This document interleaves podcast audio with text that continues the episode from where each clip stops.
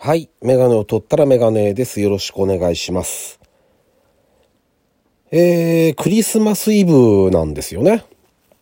で、去年もね、同じような話をしたかもしれないという方をしたと思うんですけど、相変わらずクリスマス感が全然ないですよね。なんかこう、街だけじゃなくて、テレビもラジオも、あの、例のクリスマスソングがあるじゃないですか。いっぱいあるじゃないですか。多分、パッと思いつくだけでもきっと3、4曲 ?4、5曲？皆さん頭に浮かんだりするような有名な曲がいっぱいあると思うんですが、ああいうのって、すごい流れてませんでした、昔。そのお店とかもそうだし、スーパーとかデパートもそうだし、あのーその感じが全然ないというふうに感じるんですよね。あのまあ、ハロウィンに少し引っ張られてね、向こうが盛り上がってるからなのかななんて話もしたかもしれないですけど、なんかあんまりクリスマス感がなくて、なんか、昔だからね、そう、あのー僕が若い頃とかは結構ね、その、恋人たちのクリスマスみたいな、そういうのがなんかあったじゃないですか。なんかちょっといいところでレストランでご飯食べてみたいな。ああいうのが今、だからそういうんじゃないとかって話もちらほら聞きますよね。割と友達とか、家族とかで、こうなんか、パ、パーティーというか、そういうのをこうみんなでワイワイ楽しむような風になってるっていう話をちょっと聞いて、やっぱ変わってるんですよね、少しずつ。僕はね、クリスマスの思い出っていうとね、うーんと、アルバイトやってた頃は、学生時代は、クリスマスはもう確実に予定が空いてるわけですよ。僕は、空いてるんです、絶対。だから、朝からもうアルバイト入ってましたね。いつもは夕方、アルバイト夕方、学校終わってから、夕方だったんですけど、その日はね、クリスマスの日は大体、イブ、イブですよね、やっぱりね、24が、もう朝からとにかくチキンを焼かなきゃいけないんで、ターキーも焼きましたけど、チキンを焼きまくっ、パ ックして、店頭に並べるっていうのをずっとやってましたね。朝、何時からだと8時半からスーパー入って、閉店まで昼と、あともう一回ぐらい休憩あったのかなよく覚えてないですけど、まあ、あのそういう忙しいイメージですよね。お客さんもいっぱい来るし、あの、店の中もすごい活気があって、あのまあ、あれはあれで面白かったですけどね。うん。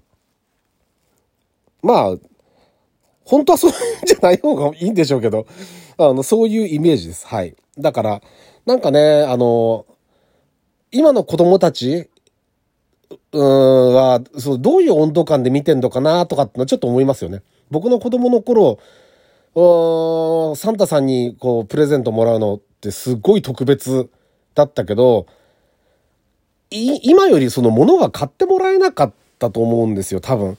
今の子の方が物買ってもらってるんで、普段から。だからどうなんだろうなーっていうのはちょっと思いますけどね。まあ、あの、それぞれ。僕もね、あの、うちの妻にはプレゼントを毎回、毎年買ってるんで、また用意してあるんですけどね。あの、なんだっけ？髪がツヤツヤになる櫛？櫛？ブラシ？櫛？っていうんですか？今回はそれたまたまちょっと見つけたんで、お店で。それにしたんですけど、結構ね、忙しいんですよ。ね、12月にこのクリスマスに、あの、プレゼントああって、で、3月に結婚記念日があって、で、6月が誕生日なんで、こう結構続くんですよね、こ、ここから。だから、またね、こう、もう、ずっとやってるわけですけど、ネタ、ネタ切れもしながら、20年ぐらいずっとやってるんで、また次も考えなきゃいけないですよね。今これは買ってあるからいいですけど、また3月 どうしようかなって、今からちょっと大変な、そういう時期ですね。はい。というわけで、えっと、第252回ですね。ラジオにメガネ始めたいと思います。よろしくお願いします。はい。えっとね、今日ね、話したいのはね、い今更って思う人もいるかもしれないんですけど、あのー、ホンダの S660、あ僕 S660 っていつも言ってたんですけど、S660 っていう言い方が正しいらしいですね。あの、軽自動車のスポーツカーなんですよ。ご存知ない方ね、ちょっとね、見て、見てもらいたいんですよね、画像で。かっこいいですよ。あのー、軽自動車で、ミッドシップ、リアにエンジンがあって、えー、っと、ターボエンジンなんですけど、で、オープンカーなんですよね。屋根が一応ね、パッカリ開くっていうよりは屋根の上だけ開く感じ、手動で。で、これのね、結局、あの、まあ、乗ったらものすごい良かったんですけど、これの原点っていうのがあって、で、ホンダにビートって車が昔あったんですよ。まあ、90年代はあの ABC トリオ これ、すげえおっさんしかわからないような話になっちゃうんですけど、あの、軽自動車のこの市場がね、すごく盛り上がった時期があったんですよ。で、ホンダがビートっていう車を出して、で、鈴木がカプチーノっていう車を出して、で、マツダが AZ1 っていう車を出したんですよね。この AZ1 の A と、ビートの B と、カプチーノの C で ABC なんですけど、あの、これがね、盛り上がったんですよ。軽自動車のスポーツカー。で、えっとね、この頃はまだ旧規格でボディがちっちゃいんですよね。エアバッグなんかもついてなかった、オプションであったのかな？まだそういう時代でしたよね。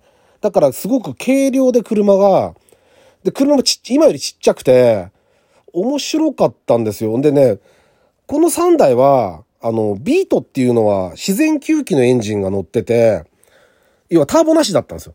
同じ64馬力なんだけど、ホンダはターボがないんですよ。なのに、超高回転型でエンジンがバンバンぶん回して、オートマチックの設定がそもそもない、ない車だったんですよね。マニュアルしかなくてパワステもないんですよ、あれ。確かパワステもないんですよ。その代わり四輪ディスクブレーキと四輪独立サスペンションとかって、ものすごい凝ったことを、まあ、ホンダらしいっちゃらしい車でしたけど、あのー、そういう車でした。リアエンジンの NA、自然吸気。で、カプチーノっていう車はフロントエンジンのリア駆動だったんですよね。これはターボエンジンが乗っかってました。で、AZ1 っていうのはね、あの、特徴的なドアが上に開くんですよ。ガガルウィングっていうの、言うものかな。こう、なんかあれもいろんな言い方あるんですよね、ドアの開き方もね。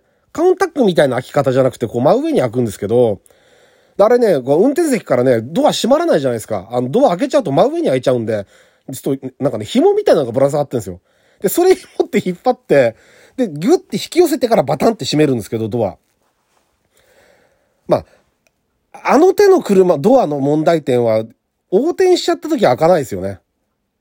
うん。あの、一回転しちゃうと、ドアが開かない、開かないんで、ああいうのどうなってんだろうなって、最新のこう、なんか外国の高級スポーツカーなんかは、なんかヒンジの部分をバンってこう、火薬かなんかで吹っ飛ばして、ドア開いて人間が出られるようにする、してるらしいですけど、あの、AZ1 っていう車はリアエンジンのターボで、で、あれね、確かに鈴木のエンジンなんですよね。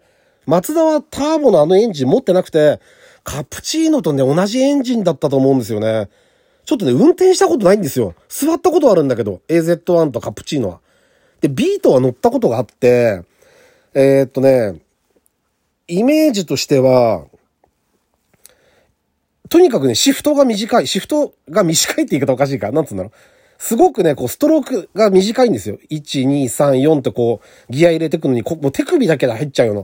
NSX みたいな感じだ。当 NSX って昔のね、今のじゃなくて、昔の NSX に近いような、うんと、シフトストロークの短さで、で、ギャンギャン回すエンジンで、でね、みんなはそんなことないって言ってたんだけど、リアエンジンで3気筒のね、3連スロットルだったんですよ。あのエンジン。で、あのー、走る、走ってるとね、後ろで3気筒の音がするじゃないですか。後ろで。後ろのエンジンだから。で、NSX って V6 だったんですよ。横置きの。当時の NSX って。で、V6、えっと、33の6気筒じゃないですか。3気筒、3気筒の V 型で。で、ビートって3気筒のエンジンが後ろに乗っかってて、なんかね、ちょっと NSX っぽい音がする気がするんですよね。V6 と直列3気筒の差なんだけど、あの、とっても魅力的な車でしたね。